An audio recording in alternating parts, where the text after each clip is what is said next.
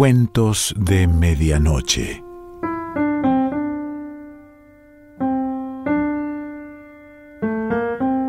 El cuento de hoy se titula Lavado, depilación, limpieza de cutis y pertenece a María Teresa Andrueto.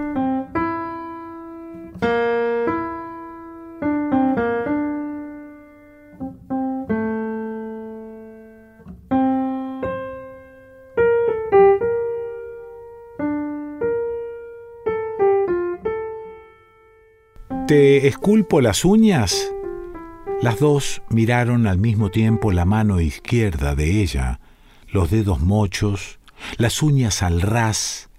Nadie en su sano juicio podría creer que esas uñas estén hechas para ser esculpidas, en el caso, la mujer pelirroja dice eso, de que las uñas se esculpan. Eran casi las siete y ella había dudado entre meterse en la peluquería o seguir hasta el supermercado para comprar fruta, queso, café, mucho café, que es lo que toma por las noches mientras trabaja. Ella solo va a la peluquería para cortarse el pelo. No le interesan otras frivolidades, ni hacerse las uñas, ni teñirse, ni depilarse. Una vez hace años, para el casamiento de una sobrina, por insistencia de su hermana, fue a la peluquería del centro para que le hicieran brushing. Te va a quedar bien, le había dicho su hermana, y ella había pedido que se lo hicieran, pero después, por la tarde de ese día del brushing, bastante antes de vestirse para la fiesta, mientras regaba unas plantas en el pasillo, se llevó la mano a la cabeza y la sintió abultada, ridícula. Fue hasta el comedor y se miró al espejo. Su cabeza estaba abultada, ridícula. Entonces se metió en el baño, se mojó el pelo y salió al balcón para que se lo secara el aire. Quiere decir que ella, antes, a veces, lo intentaba, pero después, con el tiempo, cambió de idea y ahora ya no necesita que le hagan las uñas, ni que le tiñan el pelo, ni que la peinen, tampoco necesita gustarle a nadie. Solo cortarse el pelo cada tanto para no dar mala impresión. Estaba con la cabeza echada hacia atrás mientras la asistente la enjabonaba. Cuando la pelirroja se inclinó sobre su cara, clavó los ojos cargados de rímel, grandes ojos verdes, lindos ojos, pensó, en los suyos, y desde ahí, desde arriba mismo de sus ojos, preguntó ¿Te depilo, querida? Ante todo, ella detesta que le digan querida. Y también detesta, como ya se ha dicho, hacerse nada de lo que hacen en las peluquerías, nada que no sea cortarse el pelo, y eso por necesidad. Tiene la suerte de trabajar dentro de su casa, sin que nadie la vea. Es una gran cosa a su edad. Pero la pelirroja insistió. Estás llena de canutos. Ahora ella tiene ganas de asesinar a la pelirroja, ganas de decirle que los canutos le encantan, que si hay algo en el mundo que le da gusto es tener las cejas llenas de canutos. Pero las enseñanzas de las monjas primero y las de la escuela normal después y antes y más tarde los buenos recuerdos de su madre y de su abuela vinieron a ponerle el bozal y entonces se limitó a sonreír. Un esbozo de sonrisa que declaraba guerra por siempre a las pelirrojas. Como podía no más, en la ridícula postura de cabeza hacia atrás, con las uñas de la asistente rascándole el cuero cabelludo y con las cervicales a la miseria. Es que ella se gana la vida arreglando textos científicos para ver si alguna vez alguien los entiende, porque cada día que pasa los científicos escriben de un modo más incomprensible. Más estudian, peor escriben, como solía decir su padre, con una sintaxis vergonzosa, repleto de errores, Pero si escribieran bien, ¿de qué viviría ella? ¿Qué se le va a hacer? Así es la vida. El mal de unos es beneficio de otros. Ella ya se ha acostumbrado. En eso piensa a veces, por las tardes, cuando la resignación la vence. Lo cierto es que ella se pasa la vida corrigiendo textos de otros, y si hay algo que lleva arruinado, además de todo lo que se le arruina a una mujer de su edad, son los ojos y las cervicales. Los ojos se le arruinan porque ella también trasnocha, no como la peli roja, sino sobre la computadora, para sacar a tiempo el trabajo, porque se las tiene que pelar sola y como sea. A eso también se ha acostumbrado. Le gustaría darle unas cuantas lecciones a esta pelirroja, a ver si aprende que la vida no es solo bambolearse entre las clientas con una polera apretada y unos pantalones negros de cuero. Ella sabe mirar, se considera una persona atenta al comportamiento de los otros, interesada en las necesidades de sus congéneres, como espera que alguna vez de necesitarlo alguien se interese por las suyas. Por eso raras veces se sorprende. Es tanto lo que ha andado, lo que ha visto, que raramente se sorprende.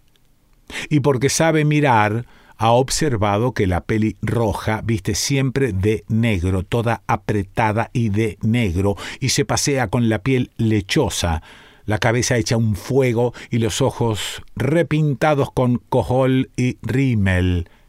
Es el truco de las pelirrojas. Bien conoce esos trucos porque el año anterior al accidente de sus padres, cuando apenas había cumplido veinte, antes que tuviera que dejar de estudiar y empezar a pasar trabajos a máquina, una pelirroja parecida a esta, con los ojos de gata vestida de negro y más apretada que esta, una colorada a la que el profesor de estética le recitaba poemas de Breton mirándola a los ojos, se quedó con Ricardo. Pero todo eso es pasado, un pasado de hace 30 años, mil veces repasado e inofensivo ya, considera ella, ella que vuelve ahora a esta pelirroja, la de la peluquería. Le parece que ésta, aunque no da la apariencia de una persona inteligente, ha entendido el gesto irónico porque desde aquella discusión sobre los canutos ya no la molesta. Se limita a pasar a su lado y cuando la reconoce dice, Ah, cierto que vos no te hacías nada, y continúa ofreciendo manos, uñas esculpidas, depilación y limpieza de cutis. ¿Te hago las manos? Escucha que la pelirroja les pregunta a las ocasionales compañeras del salón que leen revistas bajo el secador. Son esas estupideces las que a ella la sacan de quicio. Las manos están hechas, nena le dan ganas de decir, pero sabe, ya ha aprendido que tiene que frenarse, tiene que colocarse el bozal o cortarse el pelo sola en su casa. Debe reconocer, es lo primero que reconocería si fuera necesario, que la pelirroja es atractiva, con una belleza un poco fatal, teñida, sí, aunque le parece que aun cuando esté teñida es una pelirroja natural que se remarca el color con la tintura. La piel blanca, lechosa, le hace pensar en la otra pelirroja, un halconcito pérfido que volaba a ganar o morir porque el pasado ha pasado, bien lo sabe, y se ha convertido en pasado remoto, un pretérito pluscuamperfecto que tiene 30 años. Ella, a veces, recuerda a Ricardo y a Isabel Corradi, la pelirroja que lo volvió loco y después lo dejó tirado, mordiendo el polvo, la misma a la que el profesor de estética le recitaba mi mujer con cabellera de llamaradas de leño, con pensamientos de centellas de color, con talle de reloj de arena, en un español extraño, con ridículas acentuaciones francesas. Chabeli Corradi, linda nena, pájaro perverso de ojos verdes. Ya lo sabe ella. Una pelirroja ha sido puesta en el mundo para hacer estragos. Ridículo trabajar, estar durante horas sentada frente a una máquina si entre los 20 y los 30 alguien puede caer sobre su pelo colorado, sobre las llamaradas de leño y quedarse. Esta pelirroja es más bien menuda, pero ella considera que a los hombres les ha de parecer que tiene todo ahí donde hay que tenerlo, sobre todo una delantera importante, un verdadero balcón y un trasero que llama la atención, en fin, todo lo que, además del pelo, vuelve locos a los hombres. Ella supuso que ya habría pasado los treinta y la que se le ocurrió era una frase grosera, pero no encontró otra más apropiada. Se preguntó por qué estaría ahí trabajando, por qué no había pegado el tetazo, y también pensó que si aún no lo había pegado ya era tarde para eso. Se le ocurrió que tal vez tendría alguna ligazón con el dueño del local. Descartó que se tratara de la esposa, pensó más bien en la amante. La amante no, rectificó en sus pensamientos, sino más bien una diversión, un amorcito laboral. Abusaba del alcohol y de la noche. Eso era una fija. Ella enseguida se daba cuenta de esas cosas. Ahí está el problema de las pelirrojas, pensó. No saben dosificar lo que tienen y se dejan arrastrar por los excesos. Se confían en la abundancia como si la abundancia les fuera a durar toda la vida. Hay algo que a ella siempre le reventó de los hombres. Y la pura verdad es que a esta altura ya no le importa ser grosera, se ha cansado de usar el bozal.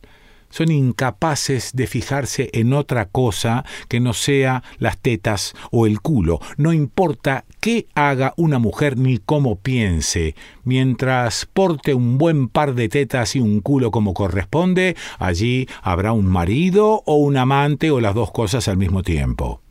¿Y las otras? ¿Qué queda para las otras? Las otras que revienten. Bien lo sabe ella. Para conseguir a un tipo como la gente hay que tener unas tetas como las de la peli roja, de eso está segura. Ya ha vivido lo bastante como para saber que así son las cosas, que eso es algo que no tiene remedio. Así es la vida, muchacha. No se trata de una frase hecha, es la pura verdad. El beneficio de unas es perjuicio de otras. Bien lo sabe, bien que lo ha aprendido. Desde la tarde en que fue a la peluquería por primera vez, ella y la pelirroja no cambiaron más palabras que esas. Guerra sorda de unos pocos balines que, por lo menos para ella, nació esa tarde, la del día en que escuchó la dichosa frase de los canutos. Pero otra tarde aquella en que dudó entre meterse en la peluquería o ir al supermercado. La tarde de este cuento, la pelirroja se le acercó mientras esperaba que le lavaran el pelo y le dijo al oído Hacete una limpieza, hoy casi no he trabajado. Y ella mordió el anzuelo. No alcanzó a contestarle que sí, y al instante tenía la cara embadurnada con crema áspera. Le pareció que la pelirroja se había equivocado de crema, que le habían agregado arena, y se lo dijo ¿No está sucia esa crema? Parece que tuviera arena. La pelirroja contestó Es una crema peeling. Son nuevas y te dejan todo lisito vendría a ser como un lifting, pero sin riesgos quirúrgicos.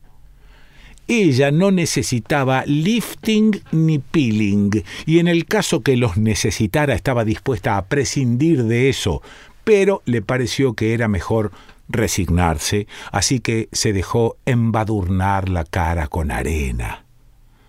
Le pareció ver un gesto, un ligero acuerdo entre la pelirroja y la chica que iba a lavarle el pelo, porque ésta, que se había acercado para empezar su trabajo, desapareció, de modo que quedaron solas las dos en la pequeña sala de lavado. Mejor dicho, quedó sola ella a merced de la pelirroja.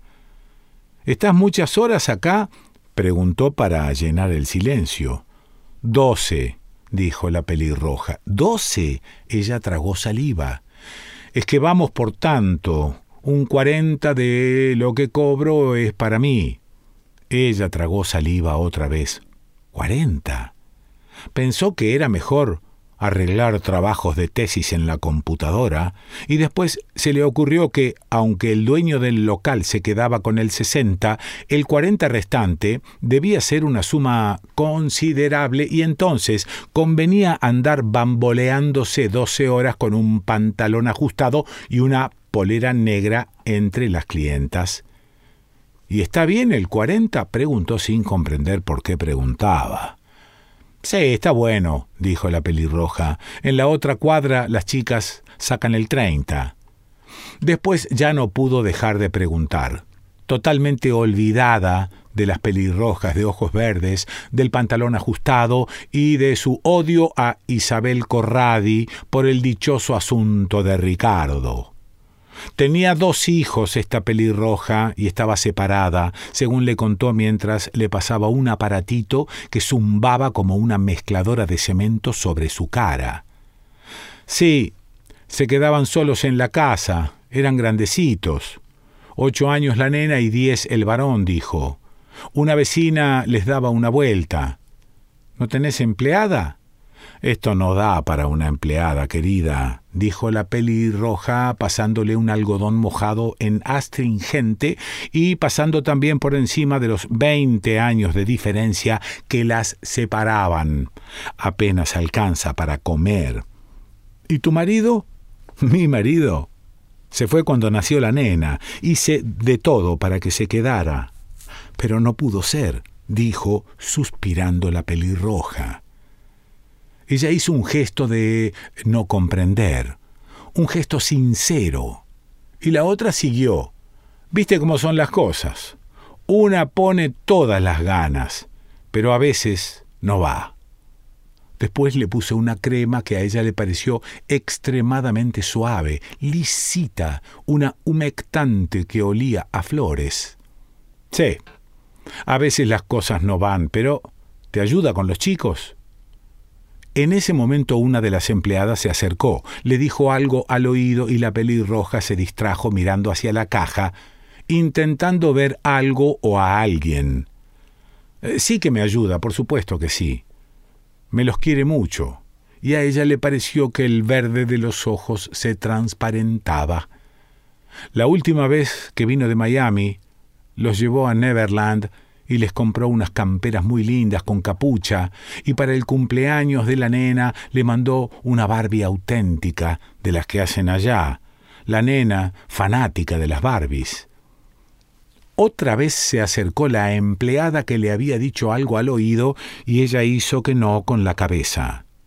Luego se corrió hacia atrás de ella y desde ahí, de modo que ahora no podía verla, aunque sí escucharla de una manera privilegiada porque estaba hablando detrás de sus oídos, siguió.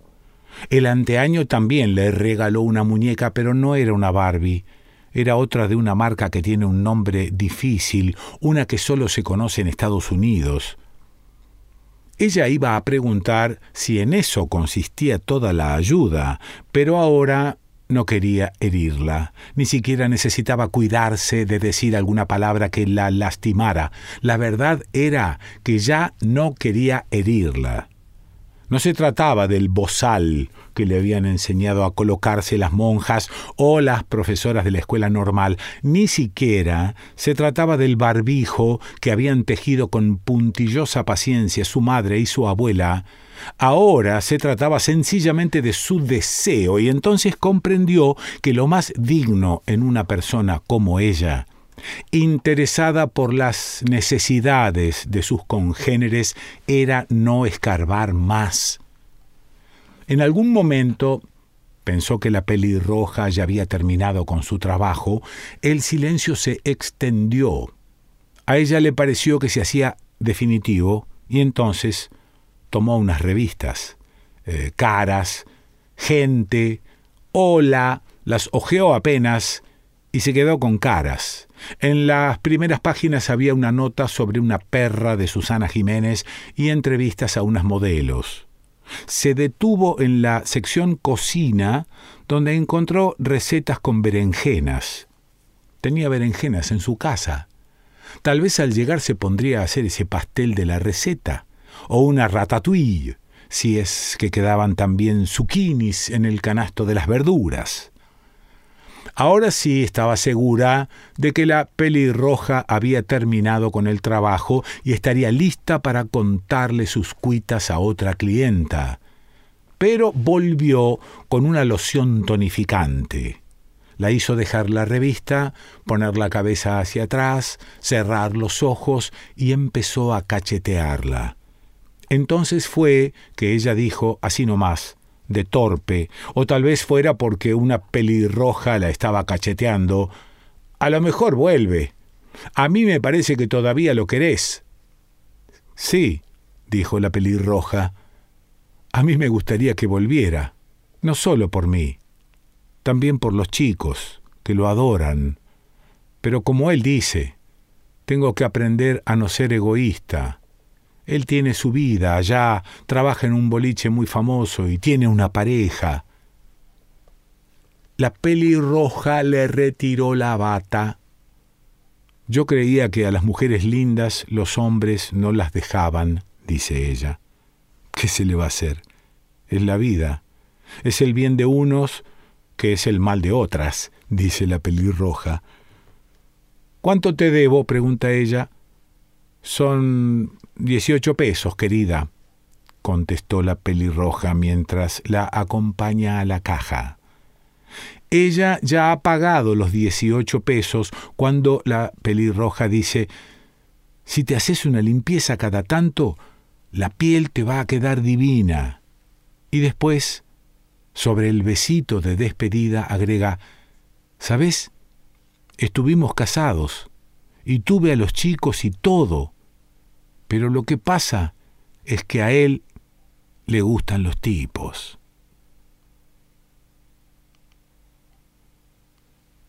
María Teresa Andrueto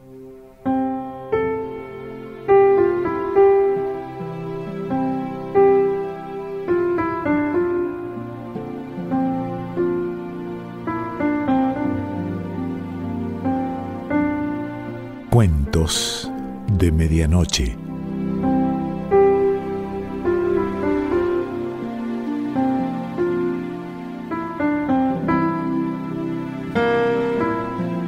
Selección Pancho Mondino. Idea y lectura Quique Pessoa.